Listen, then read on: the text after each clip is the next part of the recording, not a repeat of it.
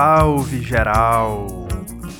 Sejam bem-vindas, bem-vindes e bem-vindos ao Toró Sociológico, um projeto de extensão da Universidade Federal de Juiz de Fora. O Toró foi criado pelo Grupo de Pesquisa, Extensão e Ensino de Sociologia e pelo Laboratório de Ensino de Ciências Sociais da UFJF. Quem está falando aqui é o Júlio, Estamos no ar com o quarto episódio da série Chafariz, uma sequência de podcasts criada e utilizada no contexto do ensino remoto emergencial no nosso colégio de aplicação. Depois, manda um e-mail pra gente, conta o que você tá achando do nosso trampo. Já é? O endereço é torossociológico.gmail.com. Então, bora se banhar no chafariz.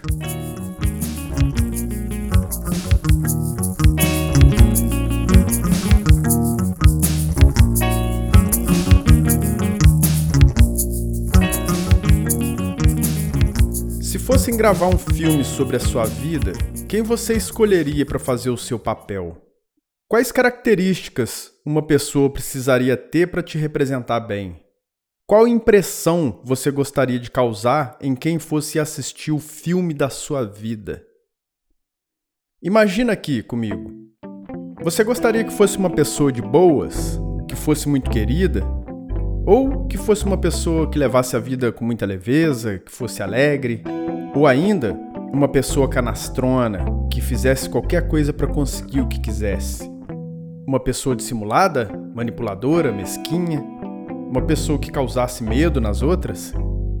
Ou uma pessoa que causasse a felicidade das outras. Tem muitas possibilidades, né? Qual delas te representa? O que significa representar bem e na política? Quem te representa na política? As pessoas que te representam na política te representam bem? Por que, que existe representação na política? A quem cabe a tarefa de representar a gente? Como que a representação é feita? E a pergunta mais importante no meio disso tudo: o que te faz feliz? Essa coisa da felicidade não é simples. Felicidade não é igual para todo mundo. Tem coisa que me faz feliz, mas que não faz outras pessoas felizes. Assim como tem coisas que traz felicidade para outras pessoas e que não faz a menor diferença para mim. Agora pensa o seguinte: como é possível fazer esse tanto de gente feliz com toda essa diferença? Tem gente que vai ficar feliz com a sociedade mais justa, com leis que promovam mais justiça, mais igualdade social. Tem gente que vai se sentir feliz acabando com a pobreza. E tem gente que vai ficar feliz se mantiver a pobreza do jeito que é, principalmente as pessoas que não são pobres, entende? Tem gente que vai ficar feliz vendendo armas. Tem gente que vai ficar feliz promovendo a paz.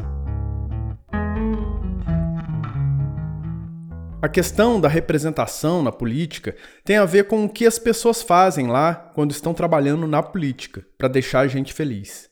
Só que para deixar a gente feliz tem muita diferença. Essas diferenças, inclusive, são muito importantes numa democracia. Mas de onde vem essa ideia de representação? Como isso foi inventado? Existe representação porque a gente vai cuidar da nossa vida e escolher representantes para poder cuidar da vida da gente. Ficou confuso, né? Vou falar de outro jeito então. Eu preciso de pessoas para me representar porque eu vou cuidar da minha vida e elas vão cuidar da nossa vida. Sacou a diferença? A minha vida é a vida privada, as coisas do meu interesse pessoal. A nossa vida é a vida pública, bem comum, as coisas do nosso interesse coletivo. E como surgiu isso? Quando o mundo era pequeno, quando as sociedades eram pequenas, as pessoas não precisavam de representantes para poder cuidar da vida coletiva. Tudo era muito simples, tudo era muito mais fácil de resolver. As pessoas resolviam ali, todas juntas, trocando ideia, discordando, concordando. Mas aí as sociedades foram crescendo e aí foi ficando muito difícil resolver as coisas só trocando ideia, discordando, concordando. Por exemplo, Tem pessoas que moram no mesmo bairro que eu e que nunca conversaram comigo. Aí fica difícil resolver, né? Agora, imagina isso numa cidade. Imagina isso num estado. Imagina num país. Imagina se a gente tivesse que conversar com todo mundo. Se a gente tivesse que discordar e concordar com todo mundo. O Brasil hoje tem mais de 213 milhões de habitantes. Aí não dá, né? Quando o mundo era pequeno, a gente fazia política de forma ativa ou participativa. Não precisava de ninguém para representar a gente. Cada pessoa ia lá e decidia no tete a tete. Quando o mundo começou a ficar grande, a gente passou a precisar da representação.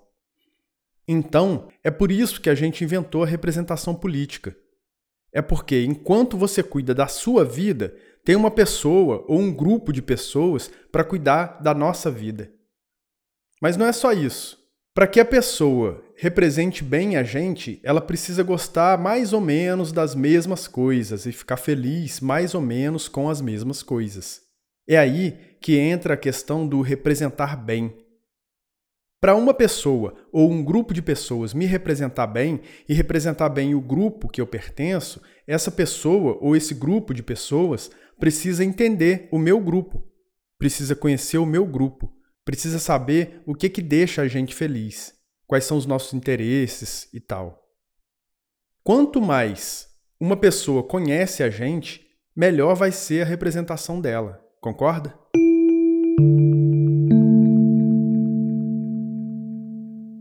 E quem representa a gente na política? Quem faz isso são os candidatos e os partidos políticos. O partido político é um grupo organizado, bem estabelecido, que tenta entender os problemas de uma sociedade, de um país e que propõe formas de resolver esses problemas.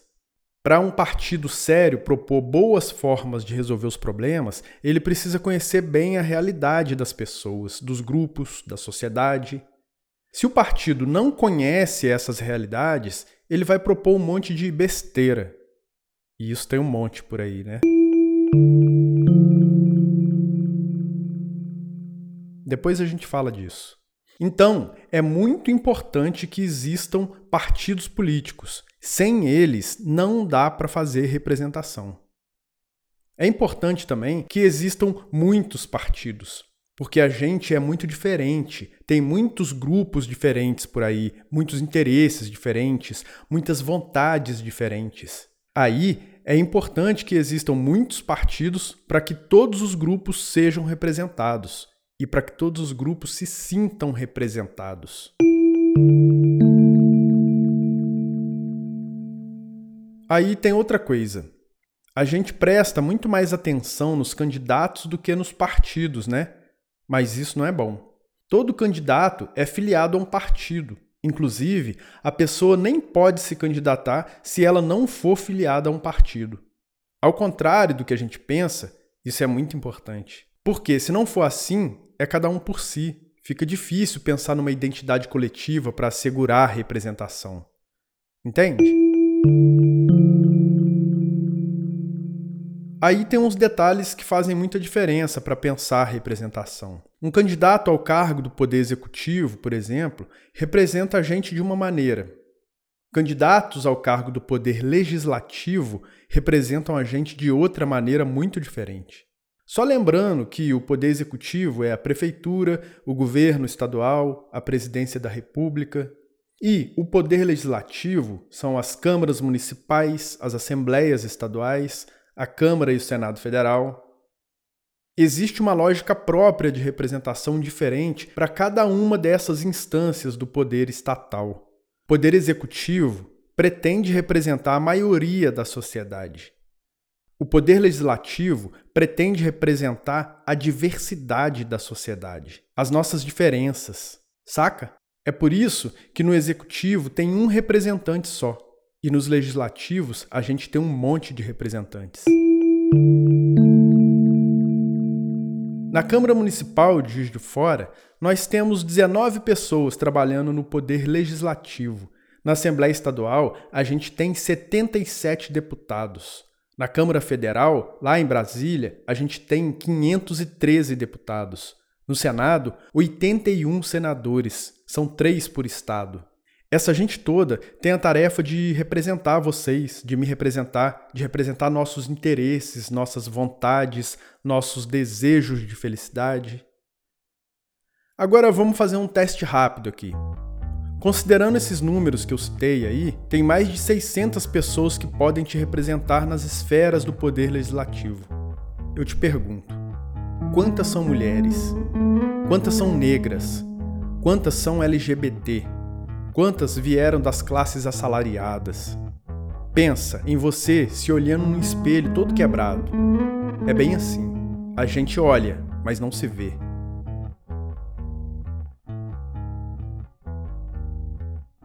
Infelizmente, a gente não se preocupa muito com isso. A gente lembra em quem a gente votou para prefeito, para presidente, só que muita gente nem lembra em quem votou para vereador, para deputado estadual, para deputado federal, para senador. Então, como é que a gente vai saber se essas pessoas estão representando bem a gente? Quanto maior a diversidade e a qualidade da representação, mais o país fica democrático.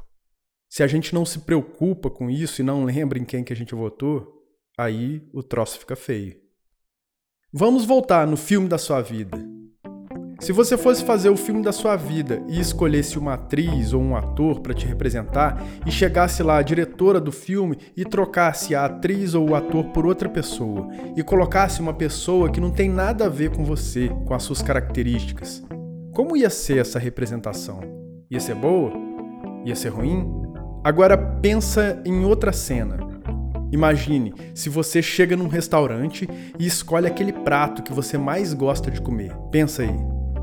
Só que aí vem o garçom e, por vontade própria, ele vai lá e serve um miojo para você ou uma sopa de chuchu. Você não pediu miojo e nem sopa de chuchu. Então, quando a representação política é ruim, quando ela não funciona, é como se a gente chegasse no restaurante e fosse obrigado a comer um prato que a gente nem escolheu, que a gente nem gosta, e que outra pessoa escolheu pra gente sem consultar a gente. Representação ruim é mais ou menos assim.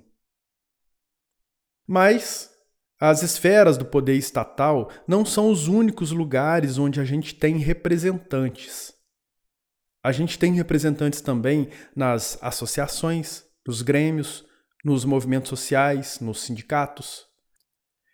Por exemplo, existe o movimento negro, o movimento feminista, movimento dos trabalhadores rurais sem terra, o movimento dos atingidos por barragens e etc. Sobre os sindicatos, eles são mais voltados para representar as categorias profissionais. Por exemplo, Sindicato dos professores, Sindicato das enfermeiras, Sindicato dos trabalhadores da construção civil, Sindicato dos bancários e por aí vai. Todos esses grupos também são grupos de representação. Dentro deles, a gente até pratica uma espécie de democracia participativa. Só que na hora de negociar com outros grupos, eles vão lá e representam a gente, nossas vontades, nossos interesses. Entenderam?